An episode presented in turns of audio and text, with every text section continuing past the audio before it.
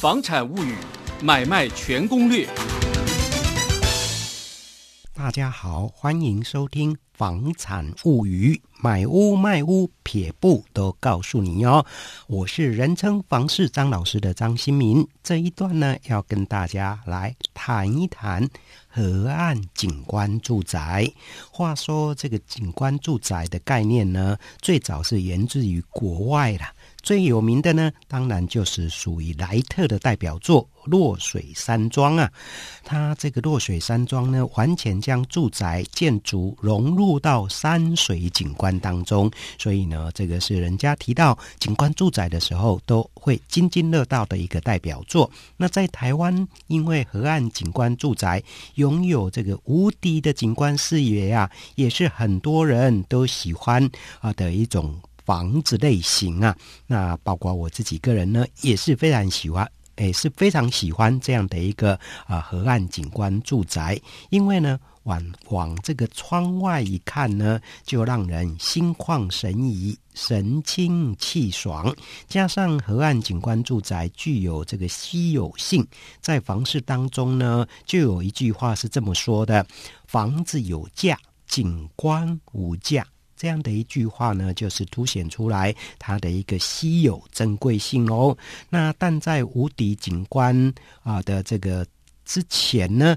啊，在仍然还是要提醒大家，在挑屋选屋的时候呢，还要同时考量八大面相，才不会顾此失彼，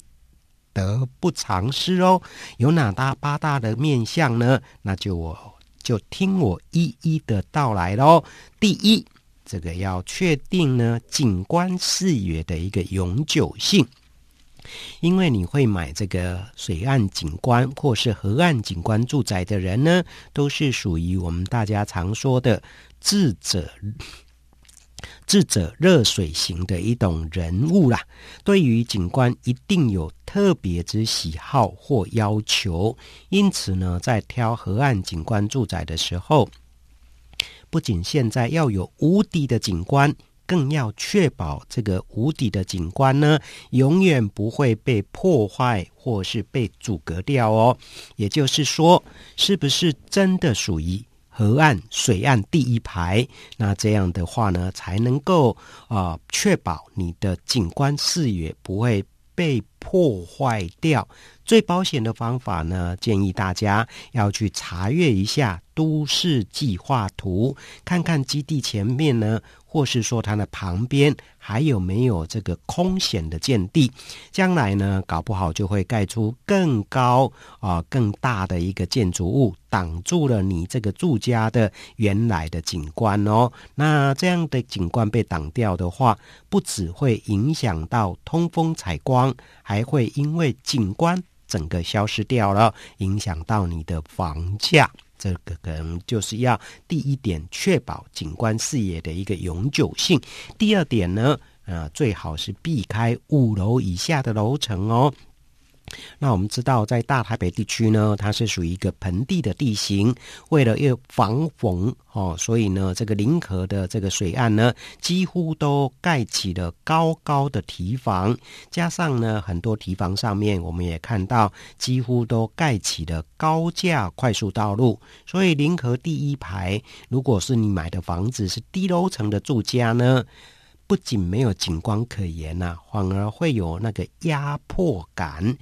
更要忍受啊这个车流来来往往的噪音，还有灰尘。因此呢，如果说你是真的买呃临河景观第一排的房子，还是要选五楼以上的楼层，而且呢，当然是。越高越好喽，那这样才不会有上述的这些缺点呢。好，再来第三点呢，你就是要看看这个河岸的啊、呃、视野是不是很开阔，景观是不是真的宜人呢？呃，很多人会选择河岸景观住宅，除了视野的考量之外，啊、呃，还有私密性的这个部分呢，可能也是要来做一个考虑的。如果说临河河岸的这个景观，它的一个宽度并不是很开阔的话呢，那这个部分比如说我们看到在北部地区也有一些河岸景观住宅，诉求河岸第一排。可是呢，它的河岸呢，事实上是一条小河流，或是甚至可以讲就是一条小水沟，根本没有。根本没有所谓的河岸景观可言呐、哦，所以这个第一点要注意。另外呢，河岸景观是否宜人也很重要。有河滨公园绿地的河岸，绝对呢。比这个所谓的杂草丛生啊，这些地方的河岸还要来得好。像在三重地区的大台北都会公园，就是有这样的一个啊，这个质感跟景观。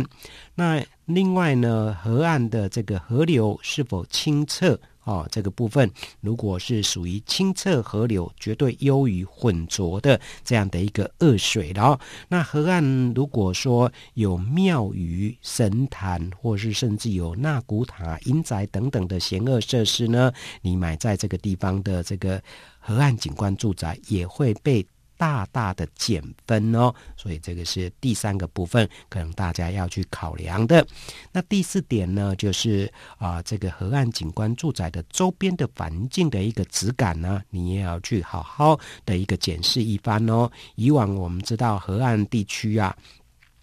都是因为交通不便、生活机能不佳。哦，成为社会阶层较低或是经济能力较弱的这些啊族群呢栖身之所，周边的环境通常是比较紊乱的、比较复杂的。不是成为垃圾堆置场、废弃物处理场，就是屠宰场啊，或是是修车厂。所以，你如果要挑选河岸景观住宅，除了房子本身的景观之外，还是要多多了解附近的一个居住环境跟当地住户的数值，这样才能够啊确保你这个河岸景观住宅未来的价值。第五点呢，就是生活机能喽，不管你是买什么样的住宅，一般住宅，或是说我们今天所提的河岸景观住宅，生活机能绝对是很重要的一个考量点。那因为临河地区啊，这些河岸景观区啊，啊，过去就有我们刚才提到的交通不便、生活机能不佳的这样的一种啊这个情况。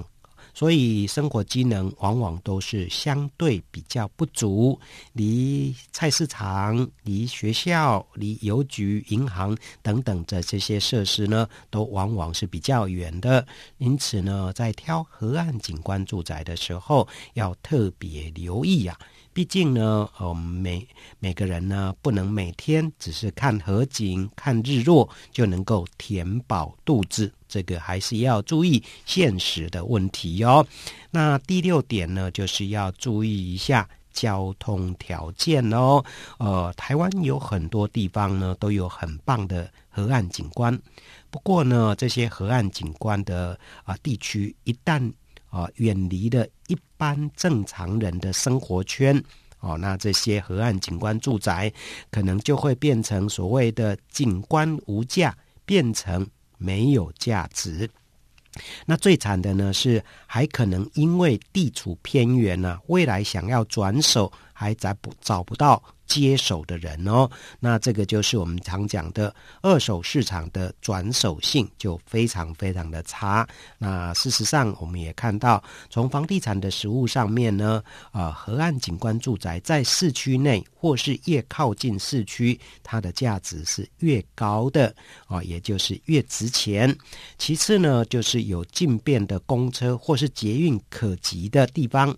这些河岸景观住宅呢，也可以产生一个加值加分的作用，所以呢，交通条件也是要纳入考量哦。第七点呢，诶，这个地方会不会淹水，也是很重要的一个考量点。一般来讲呢，河岸景观地区它的一个地势普遍就是比较低，